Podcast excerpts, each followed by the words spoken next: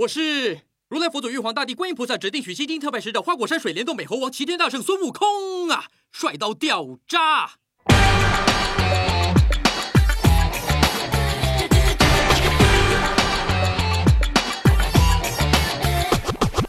我一步就能登天，站在最高点。别的意见听不见，也视而不见。哦，我一手就能遮天，我所向无前。在下高高在上，懂得带边笑边。大家好，欢迎收听我们这一期的摩拜电台，我是主播阿甘。大家好，我是大飞。大家好，我是小九。非常高兴呢，又能在空中和大家见面儿。这一期呢，我们和大家聊一个非常有意思的主题，叫做《西游漫谈》。大师兄，师傅又把妖精抓走了。为什么你说起得这么无聊 呢？我来一遍啊嗯！大师兄，师傅又把妖精抓走了。 可能我比较正经吧嗯。我我再来一遍。大师兄，师傅又把妖怪给抓走草了。根师傅 走，还是你骚，还是你骚。 OK，甘拜下风。 OK，之前呢都是我们几位主播拿着自己的设备进行录制，录制完了之后剪辑，再给大家进行上传。然后这一期呢，我们是采取直播的形式，边录边播，会把我们在直播里边的内容重新剪辑，给大家发送出来。所以本期的节目可能音频上啊，和我们之前的节目相比有一点点的落差，然后也希望大家不要见怪。同时呢，希望大家可以在我们节目录制的过程当中跟我们进行互动，在之后做个硬广。我们这期的片头比较长， 做个硬广就是欢迎加入我们摩拜电台的官方微信群，骚扰主播和我们聊各种各样的问题。之后呢，我会把本期节目的封面上传成我们官方微信群的二维码，大家可以通过扫码进群。同时呢，也可以关注我们摩拜电台的官方微博。之后呢，也可以通过喜马拉雅、荔枝 FM、网易云音乐、苹果播客，包括说是百度阅读来收听我们的节目。好，说啊完片了头吗？到这儿了。 你们说《西游漫谈》，《西游漫谈》到底是怎么个漫谈法啊呀？为什么这么冷呢？他没跟你说，你问的我都有点懵。 西游漫谈呢，就是漫无边际，想到哪儿就说到哪儿，想到哪儿就聊到哪儿。而且呢，我们的听友呢，如果大家想到了什么关于你们在你们这半辈子或者大半辈子里边， 关于西游有哪些深刻的印象、回忆，嗯包括就是对你们人生的影响，都可以跟我们分享啊对。我们随时可以看到你在直播中给我们的留言，然后我们对就会跟你互动。对，不是你们两个人啊，可能都不善于控场，我来控场啊。好的。我来说，为什么我们这一期要做西游漫谈？然后这西游漫谈又是谈什么东西啊？首先，今年呢是，哎，今年是鸡年是吧？等会儿，梗接不上了。哎去对，对所以我们要谈一谈猴对，子和要猪的谈事谈儿。猴子跟猪的事儿，对不对？就是没鸡什么事儿嘛。哎，不是不是，重新说，重新说，就是咱们其实中国人啊，基本上百分之九十以上的人，现在社会的主力中间阶层，都离不开《西游记》的。最起码在自己从小到大这么过一个过程里边，《西游记》是给他们非常大影响的。像我们看了各种各样的影视作品，对不对？在这个月，也就是七月七号那一天，会上映一个对我童年影响非常非常大的西游的同人作品，叫《悟空传》。金河在的作品，对金河在的作品，电影版。对所以我们说来聊一聊，聊一聊自己这些年看过的西游的影视作品，包括说有关于西游作品有意思的事儿。今天呢，因为我们采取的形式是直播，所以也希望大家可以和我们有互动，大家提出自己成长过程中的经历，然后和我们进行沟通。呃，就是我们在节目中呢，所有的这些违法的、低俗的，然后不宜被 被都没有啊，咱节目都没有。咱们节目是哎，咱们节目是一个特别正能量的、是的，特别向上的一个节目。没错，对不对？你们都不知道，就是咱们这个喜马拉雅这个平台，天天要求咱们把这个节目怎么样，做成一个就是慈善性质的，然后跟爱国爱党教育挂上钩来，能让小学生在课堂上听的那种，我说千万别，千万别，千万别，我们我们不想那样，对不对？我们不想这样，我我们还是想做的成人化一点点。全场哔哔哔是吗？对，全场 B B B，就我们现在做的节目，其实也是可以，就是让我们的中小学生去去听的哈。啊，只不过就是中间有一些有一些逼声而已。 对，有一些逼声， 有一些逼声， 就我就我刚才说这个逼，就会被我们 逼掉。好好好，咱们咱们说正经的啊，啊开始吧，我们还是先说回西游吧。对对其实我们可以跟听众先简单梳理一下，就是说我们嗯，在这几十年里边有哪些文学影视作品是我们的西游。嗯嗯，OK，你可以说一说，开始你的表演。好的，最早最早的，或者说应该说西游根植于的，一定是我们的原著了，对吧？对，对，就是我们的《西游记》这一本吴承恩的正本，对吴承恩的正本。嗯那我可以很不客气的说，看过《西游记》正本的人真的不多了，现在。也不是很多吧？我怎么觉得我们小学的时候，小学生你们只是看了一老师段让去片段，不是不是，我我们是学校组织我们买书，然后几年级都买，三年级以上全都买书读这个《西游记》，但是我们读的是白话白话版的。版啊。但是你知道吗？就我来说，还是上了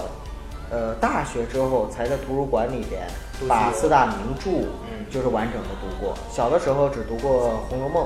然后呢，现在呢最爱读的是《三国演义》，嗯啊、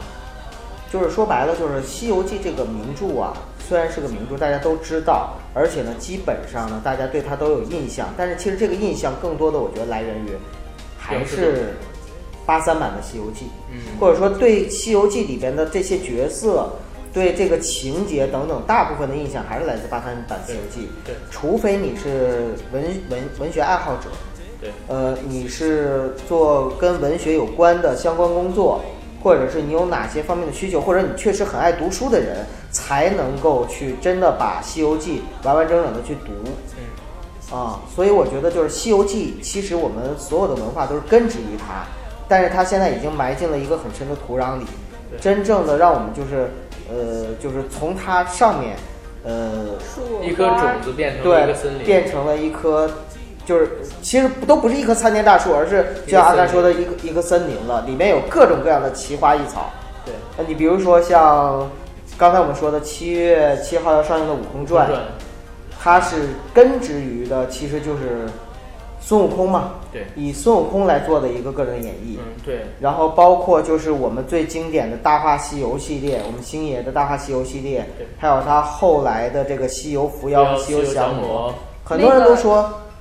很多人都说《西游伏妖》和《西游降魔》里边的孙悟空和西游是原著的最符合原著的这样的一个西游。对，因为《西游》里边原著写的毛脸雷公嘴，身高不高，对不对？然后一身杂毛，脾气暴躁，啊，其说实的就是他们。应该是黄渤呀，呃黄渤比我觉得比林更新可能更像一点。可是那版《西游降魔》不是黄渤演的吗？但是《西游降魔》那一版的孙悟空是黄渤配音，但不是黄渤演的，是那个小孩儿嗯啊啊，小孩儿扮演的，啊个子不高那个，对，对对对是这对样的。为什么？因为孙悟空他本身他是个妖怪，对，而且他是吃人的妖怪。也许说成佛之后，可能他的外表有一些改变，但是在前期取经路上，还有他做妖王的时候，都是外形很恐怖的。就我们看原著里边就有讲到，只要是但凡无论孙悟空还是猪八戒两个人啊，还有沙僧啊，就是这三个人，但凡去化缘的时候，一定都会惊吓到老百姓。 对，沙沙僧，沙僧。沙僧也一样，其实骷髅头的那个沙僧，沙僧在小说里边儿，你知道吗？在嗯小说里边儿也长得不是正常人样儿。对呀、嗯，我忘我忘了他是长什么样反儿。正就是在小说里边，这三个人真的就是以一个真正的名副其实的妖怪的嘴脸出现对，而所有的影视作品里边，其实相当于对他们都是进行了一定的美化。对，因为我我这么跟你说，咱们回想一下，我好久没看小说了啊，但是我大概能回忆起一些情节跟片段。我跟你说一下是怎么写的。小说里边儿，孙悟空跟唐僧说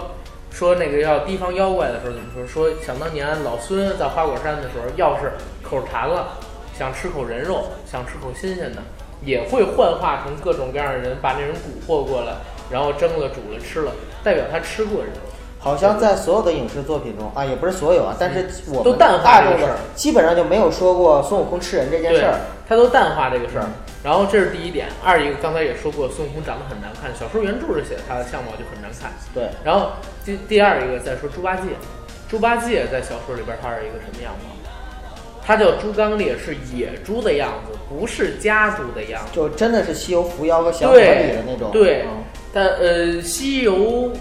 降魔里都不是，伏妖的那个可能还算是比较比较比较贴实的。青面就呃黑面獠牙，然后黑鬃毛，嗯它变成人形以后虽然是招风耳，但是也很难看，很恐怖的。三个人里最恐怖的就是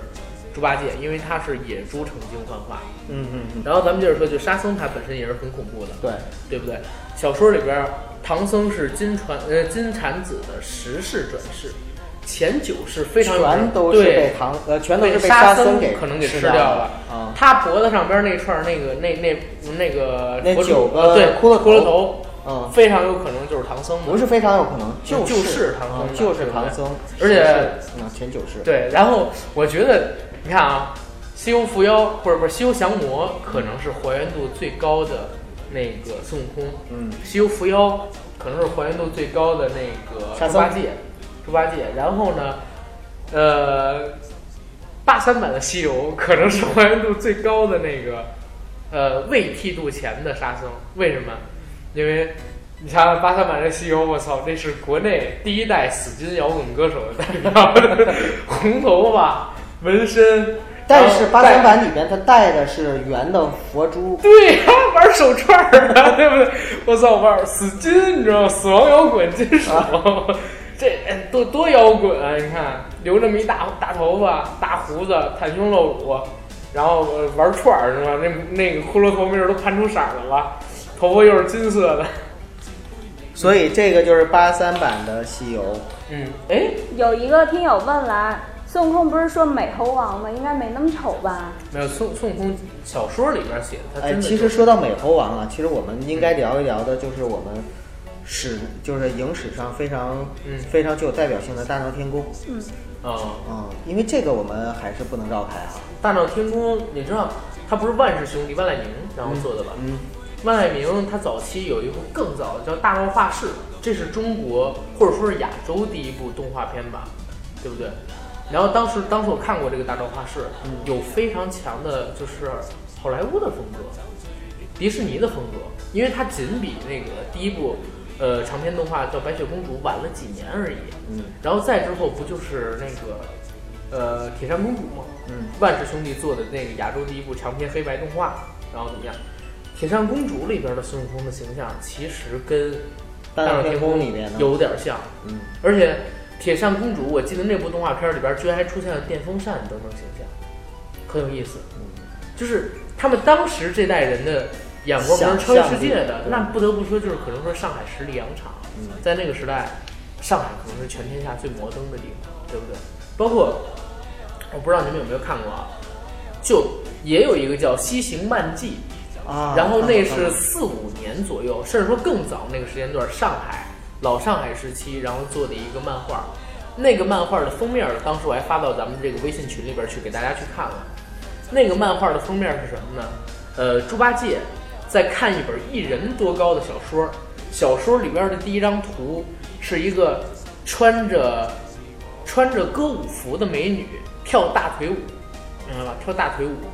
然后呢，呃，那个小说里边还出现了潜水艇，出现了宇宙飞船，出现了扑克，出现了红酒，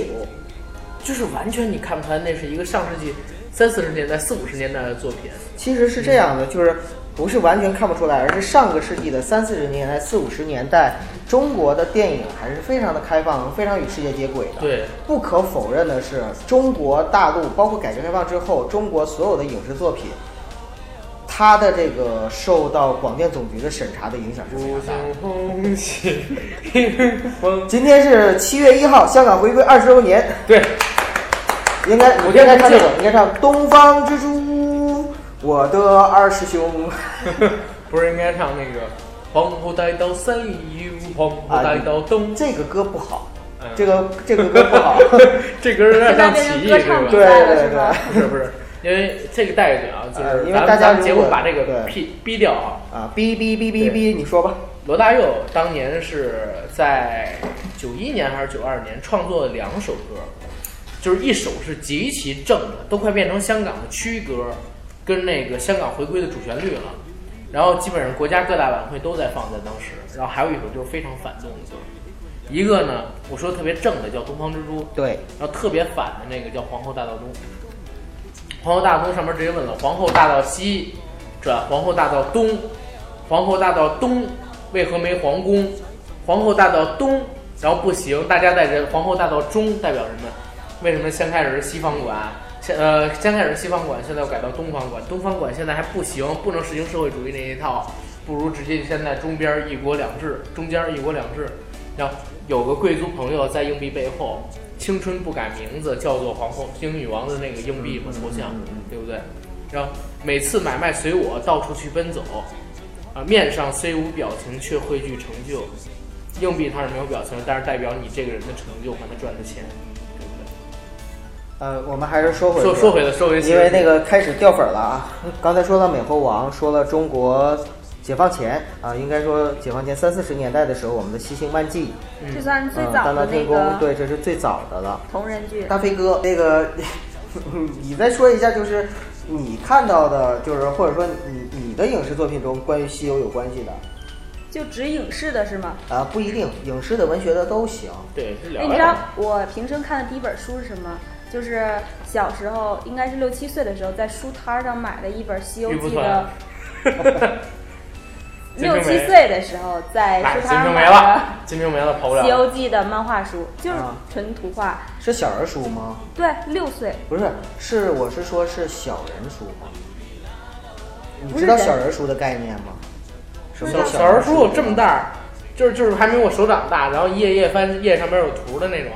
四小人分之书三个 A 四纸吧，那么大点儿。没有，我给你画大概多大？这么大，对，豆腐块儿这么大咱们不是聊的是我看的书吗？啊？好吧，你看那个年代可能没有啊嗯，我我都看的是我上边儿的。所以这是我看的第一本书，就是《西游记》。嗯，然后那时候就特别喜欢唐，不是不是唐僧，特别讨厌唐僧，特别喜欢那个孙悟空。嗯，嗯，之后看的就是星爷的那个《大话西游》，星爷的《大星话西爷的游《大话西游》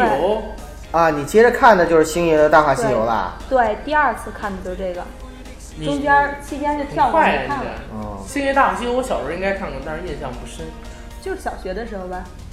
我印象我印象比较深的西游作品，说实话，八三版的电视剧，嗯，对不对？八三版电视剧之后，然后看的是什么？呃，是我先看的是陈浩民版的啊，那那个《西游记》，然后才看的张卫健版的《西游记》，然后又看了两千年版《齐天大圣孙悟空》，也是张卫健那版，那版特别胡扯，林志颖演哪吒。然后再之后呢，印象比较深的就是《悟空传》，《悟空传》看完了之后，我才看《大话西游》跟后边儿的这些东西。就说实话，我我的这个经历可能跟你们不太一样，好像很波折，而且这个顺序是不太对的，对吧？呃，我看的除了八三版的《西游记》和呃老的，就是《西游记》的名，呃，就是呃，我重重说啊，就是我看过的影视作品，除了八三版的《西游记》以外，呃，最早看的应该是韩国的一个动画片儿，《嘻哈西游记》还叫什么来着？韩国总《西游记》吧，呃，西是嘻哈的西，嘻哈的对嘻哈的那个嘻，西游就记是那个我我记得里边的那个主题曲就这个这个这个这个这个这个动什么那个，你你有印象吗？阿甘，哎想不起来，想不起来，想不起来这。个这个这个这个这呃，个稍等这个一下，动，咱们那个听友，天空海阔，自有我风采。问咱们，《西游记》几个徒弟是什么？驮着唐三藏跟那仨徒弟，然后应该是猴子、猪，然后还有猪与猴，呃，不是鱼，沙僧他不是鱼，沙僧是人，白龙马是马，大概就是这几个人，其实是四个嘛。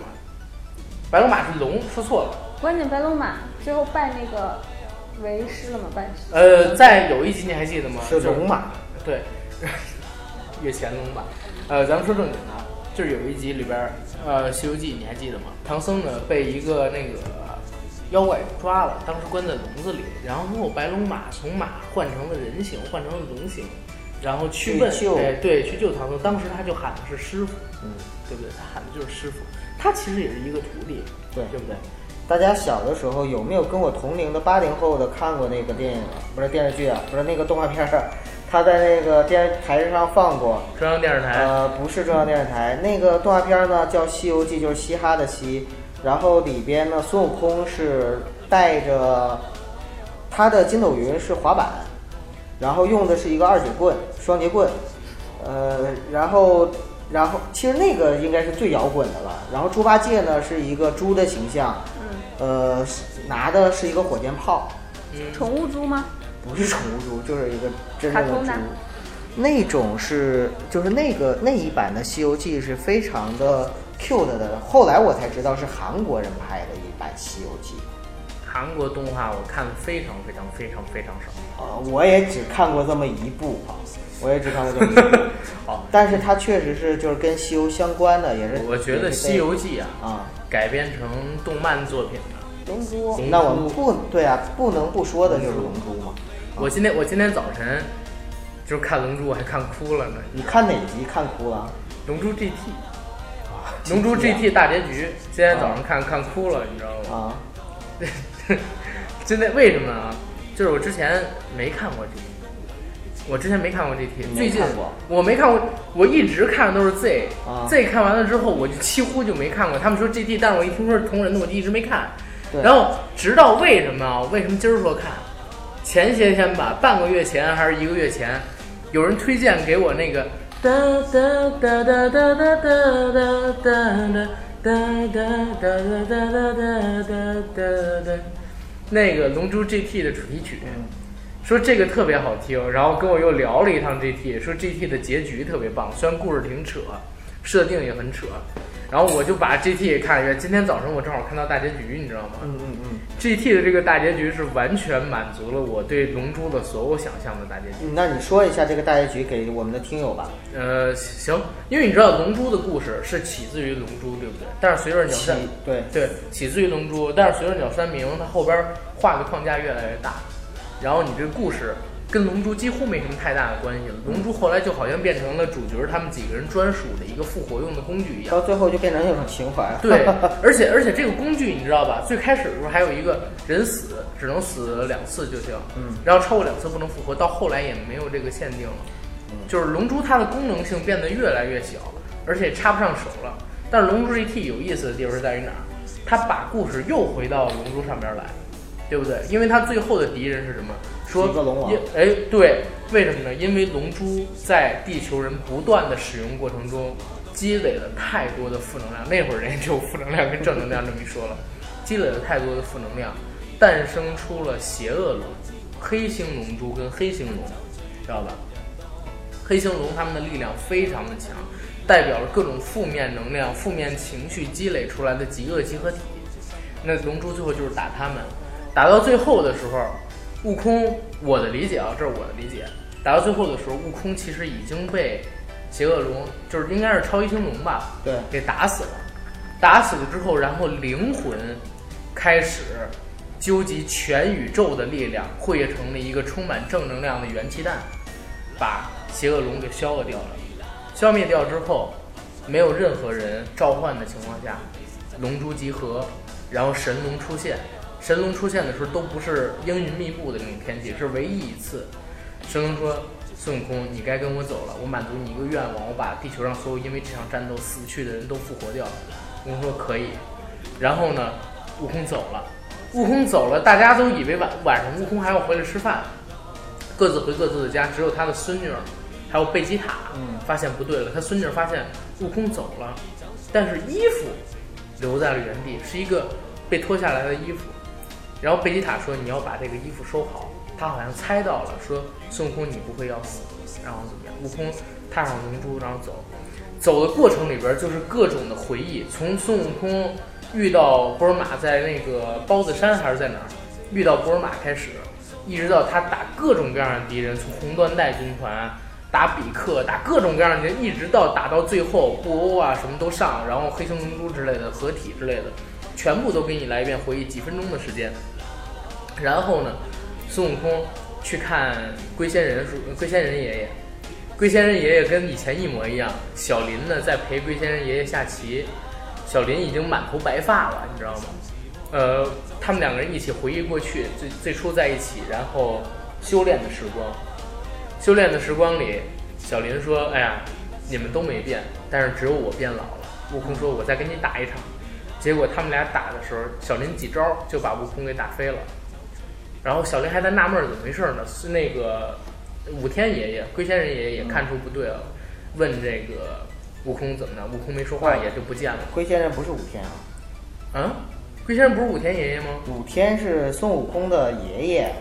是那是是龟那先是生的悟饭徒弟爷爷，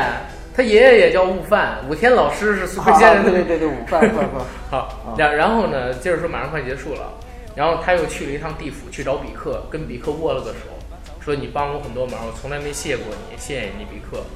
然后就不见了。大家都认为孙悟空会回来吃这个晚饭，但是再也没有回来。他躺在神龙的背上，神龙往天外飞去，七颗龙珠全都融进了悟空的身体里，他跟那个龙珠就融在一起了。然后时间一转，不知道多少年以后，又是一次天下第一武道大会，孙悟空孙子的孙子跟贝吉塔孙子的孙子在参战，然后孙悟空的那个孙女儿，呃孙女儿，然后已经成了一个满头白发的一个老奶奶，在 GT 里边非常有戏的一个叫小芳啊，然后她已经变成了一个满头白发的老奶奶，看着自己的后代，然后再和那个贝吉塔、达尔他们的后代，然后再战斗，觉得非常的兴奋。这个时候突然看见悟空的脸，然后就过去追悟空，然后追追追追不到，追不到，然后最后给了一个镜头，就是他看见悟空，然后呢向天飞走了。飞走，然后旁白就配说，大家最喜欢的就是充满正能量的、开心的悟空，也是只有这样的悟空，然后才能让我们喜欢。龙珠的故事到此就告一段落了，然后谢谢大家。悟空向天飞走，然后挥舞那个就是如意金箍棒，然后挥舞如意棒，然后就是大片级的配乐跟画面，然后直接让你引回那个事儿，一瞬间就回想起龙珠陪伴我成长的那个岁月了，你知道吧？这个这个结局太伟大了，我感觉就是 GT 很多故事都很扯，但是这个结局很有意思。然后所以我建议大家可以专门的去看一下《龙珠 GT》的结局。对倒数两集吧，嗯倒数两 集。我来破坏一 下气气氛啊。好，咱们大飞欢哥快点儿，就是有一听友问啊，日本一九七几年也拍了版《西游记》，然后唐嗯僧是个女的，你们还记得吗？比这是那个晚点儿，不是七几年，这是动作片儿嘛，加点爱情戏的那 种。就刚才我们也聊到了，其实我也看过一版日本的，就是唐僧是女版的《西游记》，不过我看的是一个三级片。就是《西游记之观世我师傅我要， 师傅我要呃，师傅我要，对，重口味、啊。师傅对不是应该八是戒悟空我要，悟空我要，不是师傅我要，你是悟空师傅我要，那那就应该是悟空我要，不是哎，那应该是这样，就是《西游记之呃对悟空我要，悟空我对要，，我悟空我要悟。空我要，悟空我要。三男一女，人 兽啊我靠捆绑道具。 石头里边蹦出一唐僧，唐僧一丝不挂，悟空，我要。啊，不过我们聊的这个跟人家那个网友说的不一样，嗯，没错啊，不是，你知道吗？几乎啊，日本拍的每一版《西游记》，唐僧都是女的，也不知道为什么，就都是女的。人家包说括的那是个正正式版的电视剧，就是正式版电视剧。咱们刚才说的是那个就三级是片脱了裤子看的那种，不是咱们说的也很正式，啊 对不对？不是，呃，你知道日本有一个组合叫 SMAP。嗯，啊，非常有名，日本的国民组合木村拓哉他们都在里边儿。然后我说的那版电视剧就是日本版《西游记》，木村拓哉还有他的搭档，一个扮孙悟空，一个扮里边儿的一个角色。其实日本可能也不不只拍了一版，不是，他们非常喜欢《西游对，记他》们非的。常喜欢《西游记》的对文化，包括你看日本最伟大的漫画，可以说了吧？日本对最伟大的漫画就是《龙珠之一，之一肯定是龙》珠。啊，之一吧。反正在我心中，日本最伟大的漫画就是《龙珠》，它一定是排在所有的就是漫画里面的第一位的。对，因为时代的问题嘛。对那么就是连最伟大的漫画，那么鸟山明在设定的时候，最开始也是以《西游记》为版西游记本，的然后对以孙悟空为名字来做的这对个对。所以还有如意金箍棒、筋斗云啊，对吧筋？斗最云开始的时候都是由这个来做的。乌龙、啊，雅木茶，对。雅木茶其实其是实当时沙僧他是按照西游的这样子，就是故事来写的。波尔玛其实也是一个女唐僧嘛唐，僧嗯然后她收了这三个徒弟啊，孙悟空啊、对猪八戒啊什么，只不过嗯对后来就写着写着就写飞了。就是后来写着写着太强了，你知道吗？啊，所有不是所有孙悟空的设定里啊，然后《龙珠》里的孙悟空是实力最强的。呃，老实说，其实在我心中，就是我最希望变成的一个呃超级英雄，应该就是孙悟空，嗯无论是国内的孙悟空还是国外的孙悟实力太强了是空吗？啊，因为国内的孙悟空的话，应该说咱们中国的你要变成毛脸雷公嘴是吗？啊长那也可以啊，我我想我变变杨成戬毛毛点雷公嘴，我也可以七十二变呀。不是，我想想变变杨帅，戬啊我也可以变帅。啊本体呀、可是你本体是只猴子呀，你为什么不想变杨戬什么的呢？呃，猴子怎么了？猴子怎么了？我遇这天再遮不住我眼，遇这地再埋不了我心。 你又开始聊起《悟空传》是吧？就没人想变猪八戒吗？呃，猪八戒其实更厉害还呀、用得着变吗？ 还用得着嗯变家里吗？还有媳妇儿等着呢。对、呀、呃，反正我们两个人基本上现在的体型的话，一合体也就是一个猪八 戒。哎，这边有一个碎磊说，我记得印象最深的是《西游记后传》，开放了每个动作重放好几哎，对。这个也刚可才以也刚才刚才还在聊啊我们说大飞哥刚才就谈到了这个事儿对，《啊。西游记后传》应该也是在我们小学的时候吧，两对千年初的时候播的。然后当时我记得特清楚，他那个孙悟空的扮演者是李连杰版《倚天屠龙记》魔教教主，对那个电影里跟他比龙爪手的那哥们儿，那是《西游记后传》孙悟空的扮演者，我忘了他叫什么了。他也是《西游记后传》的武术指导，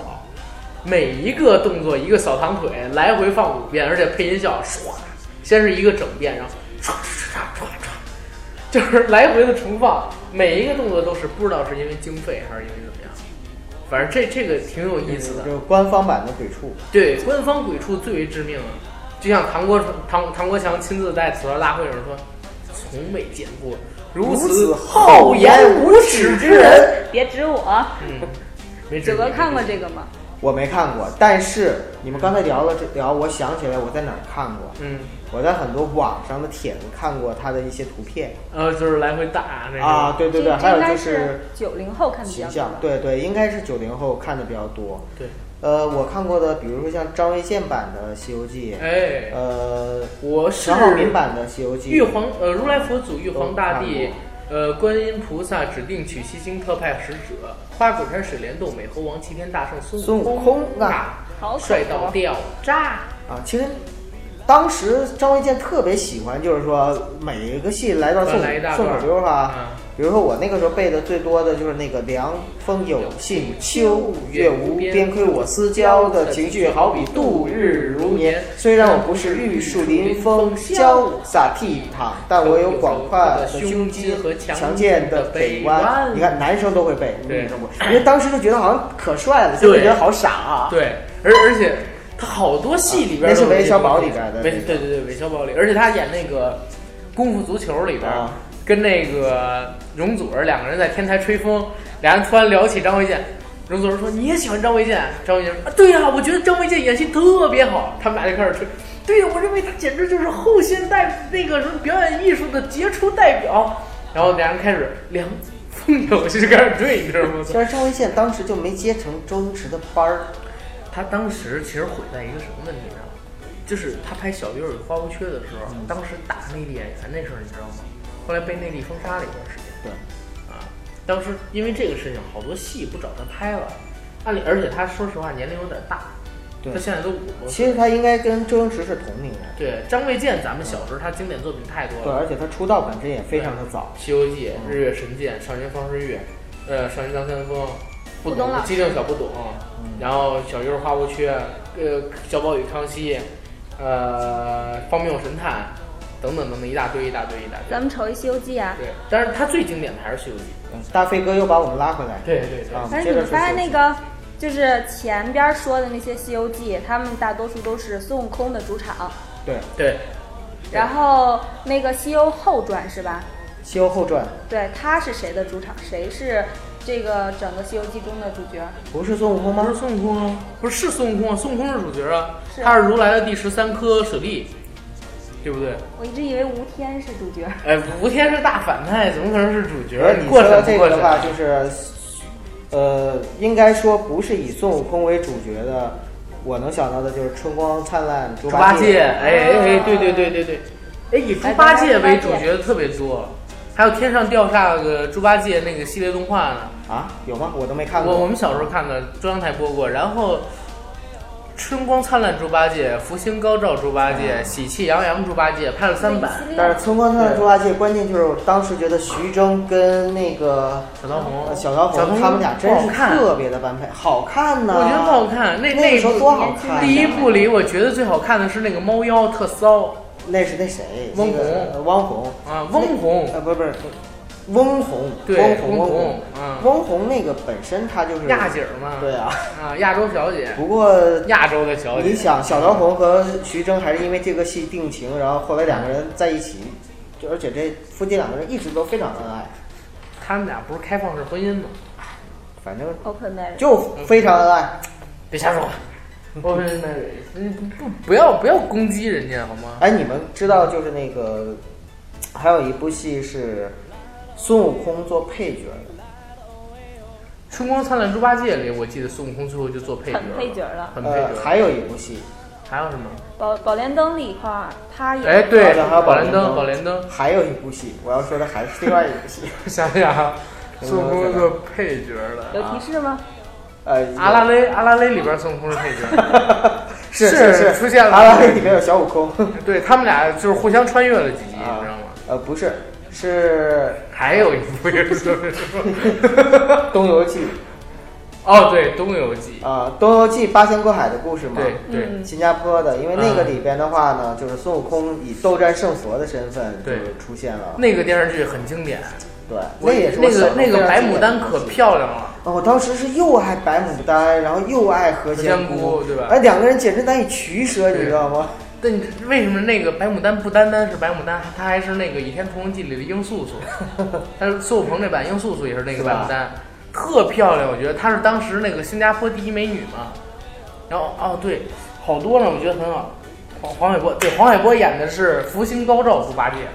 啊，福星高照，但是我觉得他演的就没有徐峥那嗯版好。对，哦但是他演的那版特贱，而且他那版大牌儿很多，我记得特清楚的是那个徐锦江呃啊在里边演的一个无无法无天，头特长的那个大光头，也就是大概有两个胳膊这么长的一个光头的形象。里边是不是然后有范冰冰？对，范冰冰演锦毛鼠，跟黄晓波还有吻戏什么的，啊，然后确实这这两部戏，这三部戏吧，包括《喜羊羊猪八戒》，它收视率都不错。对，因为他本来也是一个系列了，或者对一个也是喜剧对，有没有什么印象最深的剧情？哪个？有啊，我刚才不我说的了还是吗猫妖那呃个，对，开始还看是猫妖人是吧不是对我，我从小我小的时候特别恐去看那个《春光灿烂猪八戒》，《春光灿烂猪八戒》是三部里边啊剧情最深的一部。最惨对，一个是小龙女最后她的死亡，